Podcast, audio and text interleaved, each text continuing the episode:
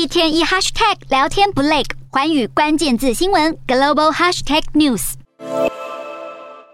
好，双方你来我往，战火依旧。但是，印尼总统佐科威在前往德国出席 G7 峰会之前，也表示，乌俄战争必须要停止，全球食物链也需要重启。而且，峰会之后，他将前往乌克兰和俄罗斯，要进行建构和平任务，推动两国总统开启对话空间。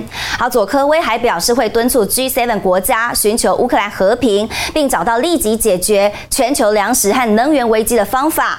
印尼外交部长更强调，有必要确保乌克兰的粮食通道，并开放俄罗斯的食品和化肥出口。所有国家都必须避免进一步加剧这场粮食危机。